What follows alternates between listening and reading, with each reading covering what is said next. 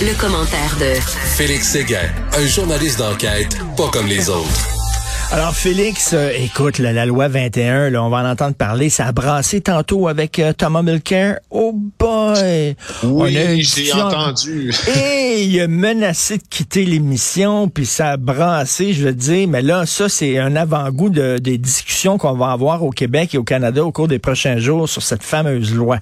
Ouais, puis euh, bon, comme tu sais, moi je m'intéresse à la chose, euh, à la chose juridique surtout, euh, à la politique beaucoup, mais surtout quand elle, surtout quand la politique fait des lois, parce que c'est le propre de la politique de nous gracier de quelques lois votées démocratiquement en chambre. Puis je comprends, moi je, je comprends toujours en fait l'argumentation des deux parties euh, dans ce débat. C'est pas parce qu'une loi est démocratiquement votée et qu'elle a force de loi que l'on est obligé, évidemment, de considérer euh, que c'est une loi à toute épreuve et de ne pas tenter de faire, de défaire les nœuds qui ont fait cette, cette loi-là. Ça, moi, je suis pour mhm. le fait que l'on puisse, avec des institutions démocratiques, avec des tribunaux, peser sur tous les leviers que l'on sur lesquels on veut peser pour détricoter une affaire qui est mal tricotée selon nous. Moi, je comprends que ça, on a le droit de le faire. Hmm. Puis, tu as vu déjà, ça commence à passer le test des tribunaux, là, la loi 21. Il faut bien se le dire aussi là. Mais je suis aussi totalement pour ceux qui veulent défendre euh, ce droit qui est beaucoup plus inaliénable que l'inverse, que quand une loi a passé à travers tous les processus des élus, puis en force de loi, mais de s'y conformer. C'est ce qui s'est passé d'ailleurs. Euh, c'est ce qui s'est passé d'ailleurs en Outaouais. Alors moi, ce que tout ce que je dis dans ça, j'ai lu ce matin, j'ai regardé, j'ai lu le Globe and Mail, j'ai lu le National Post, j'ai lu les articles du du, oui, vas-y, Richard. non, mais c'est ça, Félix. Oui, tu sais, t'expliques ça de façon tellement claire et tellement bien. Effectivement, on a le droit d'être contre cette loi-là. Mais là, moi, où, où euh, je, je, je, capote un peu, c'est quand on profite de, de, ça pour dire que le Québec est xénophobe, que c'est la preuve que le Québec est raciste, que le Québec... faut faire attention. On peut dire, c'est une loi avec laquelle je ne suis pas d'accord, c'est correct, mais là, qu'on se serve de cette loi-là pour faire le procès du Québec, ça, je suis plus capable. Euh, moi non plus. Je sais pas si tu as lu les articles qui sont... Moi, je les ai lus ce matin là, dans les journaux de Toronto, Toronto Star Globe, National Post, là, on recommence cette chasse aux xénophobes québécois, aux hmm. racistes québécois que l'on dépeint euh, de la plus vile des façons.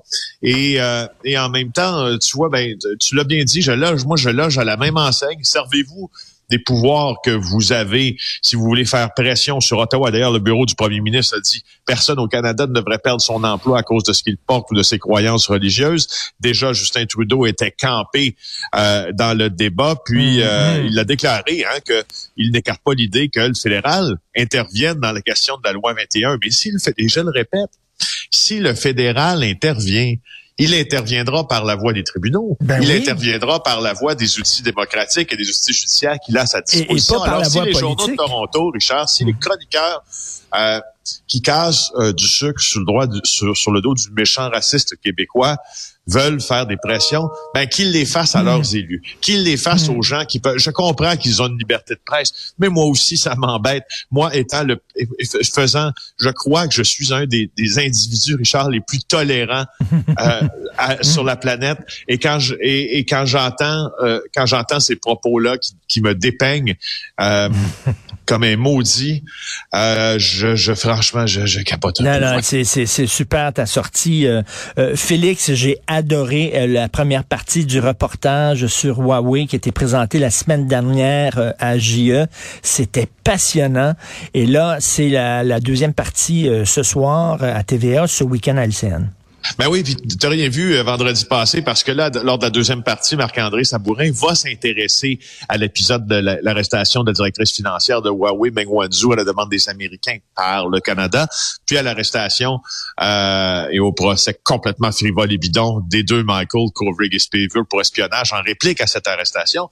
Moi, euh, j'ai été soufflé d'apprendre tout ce que Marc-André, tout ce à quoi Marc-André Sabourin avait accès comme renseignement de ce qui s'est passé derrière les grandes portes closes de la diplomatie. Donc, il va aborder un peu cette, cet incident hmm. diplomatique. C'est pas mal plus qu'un incident quand quand un, deux innocents sont sacrés en prison en Chine avec un procès sommaire qui est même qui, qui, qui, qui, est un simulacre de procès. C'est une, une, prise d'otage. Ouais, c'est un, peu ça, tu sais.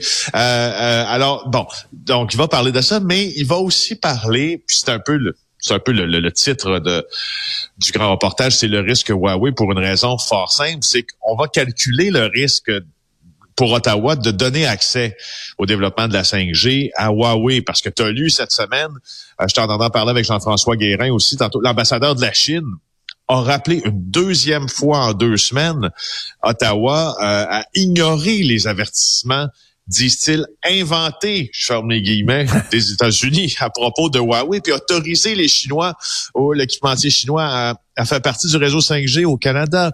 Euh, tu vois, il y a une forte pression géopolitique qui s'exerce sur Ottawa présentement, qui était d'ailleurs supposée nous arriver avec une discussion une décision bien plus rapide que ça, hein, Richard? Alors, c'est quoi le risque? C'est quoi le risque? C'est quoi le risque? Le voici, le risque. Extrait de l'émission de ce soir. Est-ce qu'on prend le risque aujourd'hui de leur permettre d'installer un réseau électronique à travers le pays? Parce qu'une fois installé, on a perdu la bataille. Si effectivement, il y a la capacité euh, à l'intérieur du système Huawei de, de reprendre des informations, de les renvoyer en Chine, une fois qu'on est installé, c'est peine perdue. Le Canada est mal pris. Là. On est entre euh, l'arbre et l'écorce parce que Trump a mis beaucoup de pression pour que on empêche Huawei de jouer dans le 5G. Puis d'autre part, ben si euh, on annonce une politique à cet égard-là, les Chinois nous ont prévenus. Euh, on n'a pas vu la fin des sanctions. Il va y avoir d'autres sanctions à l'endroit du Canada. Hmm. Très intéressant, ça. Vraiment, là. Non, non, mais c'est inquiétant. Puis surtout, là, tu sais, c'est d'actualité parce que je reviens là-dessus, là. Le gars qui travaillait à l'Agence spatiale canadienne, là, qui a mis euh, en, danger notre sécurité nationale selon la GRC, qui a été arrêté. Tu sais, donc, on n'est pas parano, là. Euh, je pense qu'il y, a vraiment des, des raisons pour qu'on s'inquiète, effectivement, euh, du régime chinois.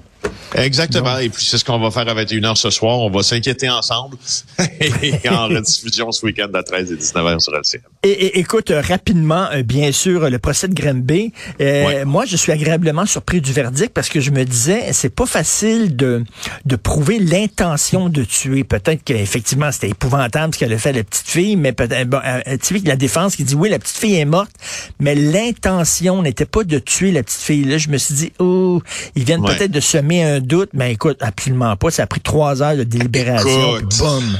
Bon, c'est ça. Moi, je, je ne t'ai pas parlé beaucoup euh, de. Je, pas, je ne t'ai pas parlé du tout de ce procès-là parce que euh, je, je, franchement, je, trouvais que il fallait le couvrir. Là, ça, j'en mm, conviens. Mm. C'est important pour pour le journalisme, mais les journalistes étant les yeux du public, ça prend quelqu'un dans la salle de cours qui, qui le court.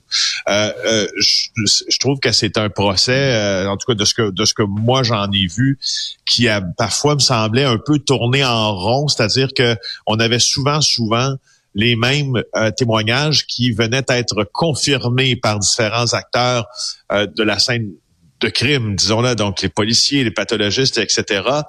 Mais il semble que au final, cette appréciation-là que j'ai euh, de ce qui a été présenté devant, devant le jury a probablement fait en sorte aussi que ce jury-là a pas eu à délibérer longtemps. Parce que tu as raison, s'il ne pouvait pas l'intention euh, criminelle derrière ce, mmh. ce geste-là, il déclarait Madame coupable, en tout cas il pouvait l'innocenter aussi, mais coupable d'homicide involontaire. Et là, c'est une autre affaire. Là. Ben euh, mais là, donc, c'est meurtre deuxième. Donc, ça, ça vient avec une sentence obligatoire, prison à vie. Euh, puis on va décider de la période d'admissibilité à une libération. Ça, le jury s'est pas entendu là-dessus, mais Richard, je ne sais pas si tu as déjà eu, été convoqué comme jury. Euh, moi, je connais des gens qui l'ont été. Une fois, une fois, j'ai pu m'en sortir en disant que j'étais journaliste et tout ça. Là.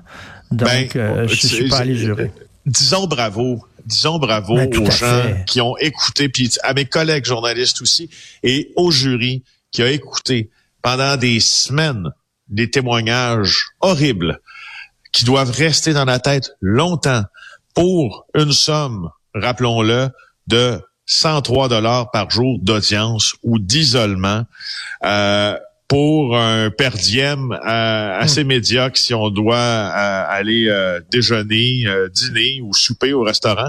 Écoute, c'est 10 dollars pour un déjeuner, c'est 14 dollars pour un dîner, c'est 20 dollars pour un souper. Oh non, tu perds, tu perds, tu perds de l'argent en faisant ça. Là, tu perds de l'argent pour faire pour pour ton, ton, devoir de ton Devoir. Et c'est vraiment un devoir, Richard, parce que sais-tu qu'est-ce qui est important puis comment le check and balance est fait dans notre système de justice, c'est que le juge qui préside les audiences, et le maître du droit. Donc, il instruit en droit, si l'on veut, les, les, jurés qui entendent la preuve qui est déballée devant eux. Déjà là, le juge ne doit pas faire d'erreur quand il instruit en droit euh, le jury parce que ça peut mener à, une procédure d'appel. Mais le jury, lui, est le maître des hmm. faits. Le hmm. je, me rappelle toujours de cette phrase-là qui tombe souvent comme comme un, qui s'abat souvent sur la salle d'audience d'un juge qui dit je suis le maître du droit, vous êtes les maîtres des faits. Et les maîtres des faits ont décidé que cette femme-là, ben, savait qu'en posant ces gestes-là, la petite allait mourir. Écoute, un verdict euh, rapide. Et je, lisais hier, parce que tu sais, je suis intéressé, moi, par les histoires de jurys séquestrés. Et je lisais le procès de Charles Manson en 71. Le jury, et là-dessus, il y avait un jury euh, qui, qui, avait 74 ans, ok, le plus vieux. Et là, ils ont été séquestrés dans un hôtel pendant 225 jours.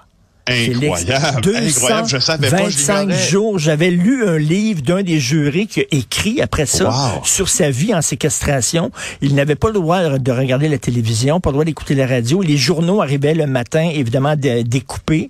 On découpait les journaux, donc il y avait des trous dans les journaux. 225 jours. C'est quasiment une peine de prison, là.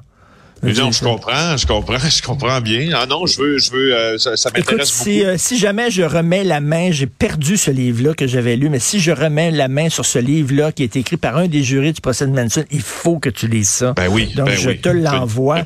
Euh, écoute, et rapidement, très rapidement, faut pas toujours faire confiance à son GPS. ben non, écoute, ah, on se laissait sur quelque chose d'un peu plus joyeux pour un vendredi. ça s'est passé en Montérégie, avec un article de Camille Payan du du Journal de Montréal s'est reproduit euh, euh, sur notre site à TVA Nouvelle aussi. Il y a un automobiliste qui suivait son GPS et là, ben, ben, il continue, puis il continue, puis euh, il écoute son téléphone plutôt qu'écouter sa raison, puis il s'en va exactement où? dans la rivière des Outaouais, près de la rue Sanderson à Hudson, en banlieue de Montréal. C'est une rue, en fait, c'est pas un cul-de-sac, c'est ben, une forme de cul-de-sac pour les voitures parce qu'au bout de la rue, ben, c'est la rivière des Outaouais. Alors, plutôt que s'arrêter, il a avancé quand même trois mètres dans l'eau avant de se constater qu'il était sur l'eau. ouais. il, était distrait un peu, là, me semble. Tu vois l'eau devant toi, euh, tu t'appuies sur le frein. En tout cas, lui a continué. Donc, on peut lire ça sur euh, TVA Nouvelle. T'étais en feu, mon cher euh, Félix. Passe un très bon week-end, bien Merci mérité. et toi aussi. Salut, bye.